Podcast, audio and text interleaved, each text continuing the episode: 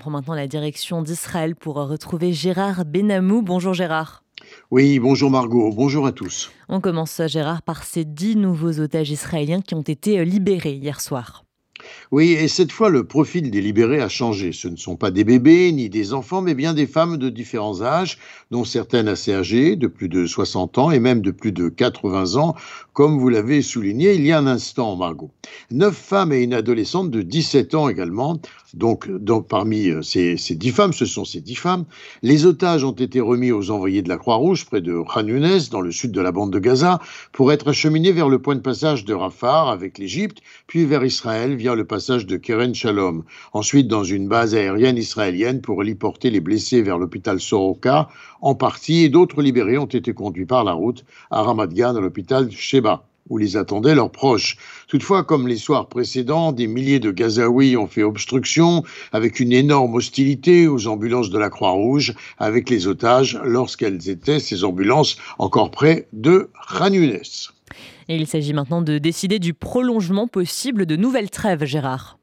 Oui, selon l'accord signé par Israël avec le Hamas via les pays médiateurs, il était question, rappelons-le, d'un total de dix jours de trêve avec la libération d'environ une centaine d'otages. Cependant, une nouvelle problématique s'impose. Elle commence par une question que va-t-il se passer au-delà de ces dix jours? Tzal va-t-il reprendre ses opérations d'éradication du Hamas pour contraindre l'organisation terroriste sous la pression militaire à libérer les autres otages, comprenant des soldats et des soldates, avec l'exigence, s'il devait s'installer une négociation, de devoir augmenter le prix fixé par le Hamas pour la contrepartie en nombre de Palestiniens libérés, et cette fois très certainement ces Palestiniens comprendraient des criminels.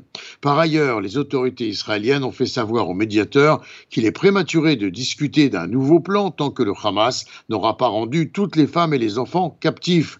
Dans tous les cas, le Hamas qui veut gagner du temps, s'il devait libérer de nouveaux otages, ce serait seulement par petits groupes et le cabinet de guerre hier s'est réuni hier soir pour décider s'il était prêt à accorder ou pas une prolongation de 48 heures supplémentaires et d'approuver le plan d'opération militaire prévu par Tsahal. Le ministre de la Défense, Yoav Galant, avait déjà donné son accord dans l'après-midi, de même que Benny Gantz hier, lequel a opté pour une reprise des opérations après la trêve de 10 jours. Et enfin, Gérard, pendant ce temps, les chefs du renseignement qatari, américain et israélien se sont réunis hier pour examiner différentes options.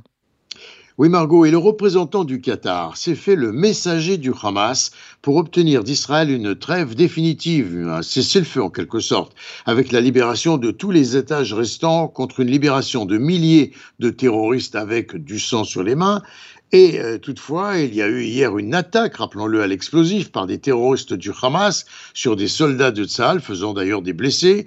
Israël, cependant, n'a pas souhaité tenir compte. Israël, pardon, Israël, cependant, n'a pas souhaité tenir compte de cette violation de l'accord de trêve dans sa stratégie. Les États-Unis ne s'opposeraient pas, par ailleurs, à la reprise des combats, mais imposeraient des poches refuges à l'abri du danger pour les Gazaouis, de même que le maintien de l'aide humanitaire et surtout d'éviter également une procédure d'attaque de Tsahal qui pourrait inclure des bombardements massifs et en s'abstenant d'imposer aux Gazaouis des déplacements massifs, cette fois du sud où Tsahal compte opérer, vers le nord contrôlé par l'armée israélienne. Le secrétaire d'État américain Anthony Blinken viendra une fois de plus en Israël pour développer et détailler la position américaine et en attendant, Israël a reçu la liste des prochains libérables pour aujourd'hui. Gérard Benamou en direct de Tel Aviv pour RCG.